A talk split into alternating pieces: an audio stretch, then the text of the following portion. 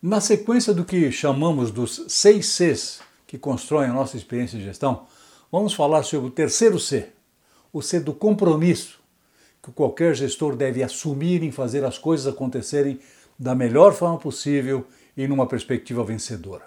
Para começar, eu vou citar uma frase marcante para mim de um cara chamado Andy Andrews, escritor e palestrante motivacional. Ele diz: Quando confrontado com um desafio, o coração comprometido irá procurar por uma solução. O coração indeciso, não comprometido, procura uma fuga, uma saída qualquer. Quantas vezes por dia, realmente, em quase todas as situações que nos envolvemos, podemos perceber gente realmente comprometida?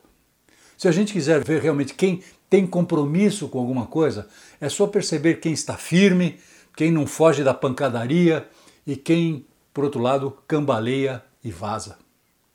Um gestor de verdade tem que estar comprometido sempre e, através disso, comprometer todas as demais pessoas que se envolvem com metas e realizações comuns. Não dá para imaginar alguém comprometer alguém sem, sem estar na mesma frequência. As pessoas até instintivamente reconhecem quem não está comprometido. No café da manhã da grande maioria dos americanos, o bacon com ovos é o prato principal.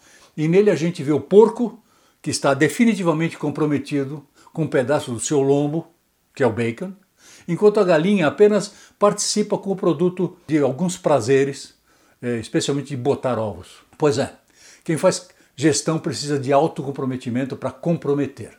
Fazer isso passa pelo campo da liderança, que é um tema sobre o qual vamos também conversar muito neste canal. Mas antes de falar em liderança como um instrumento principal para comprometer pessoas, a gente tem que falar em autocomprometimento. Para começar, a gente tem que saber que se que se comprometer com alguma coisa significa praticar permanentemente o ato de escolha. E isso é difícil porque traz consigo também a noção de perda, porque temos que abandonar coisas e hábitos que muitas vezes nos acompanharam e nos acompanham por toda a vida. Quando alguém se compromete com alguma coisa de verdade, você pode ter certeza que ele ou ela vai ter que mudar sua forma de encarar a vida, os fatos e especialmente a forma de bater de frente com desafios. Ao nos comprometermos, passamos a agir sobre aquilo que define nosso caminho para alcançar as nossas metas. Ao invés de reagir e procurar alternativas ou soluções que não têm nada a ver com o que foi traçado, só porque são mais fáceis, conhecidos e sem riscos, vamos muitas vezes caminhar na corda bamba. Quem quer conforto não se compromete. Comprometer-se significa também ir a fundo na nossa entrega, não aceitar autocomiseração, procrastinação e autoindulgência. Isso não quer dizer fanatismo cego na percepção de que seja uma missão impossível, não importando como nenhuma outra, não importando com nenhuma outra consequência, mas simplesmente rejeitar aquilo que do nosso ponto de vista possa representar uma ameaça ao compromisso sobre o que deve ser feito. A gente sabe instintivamente quando isso deve acontecer.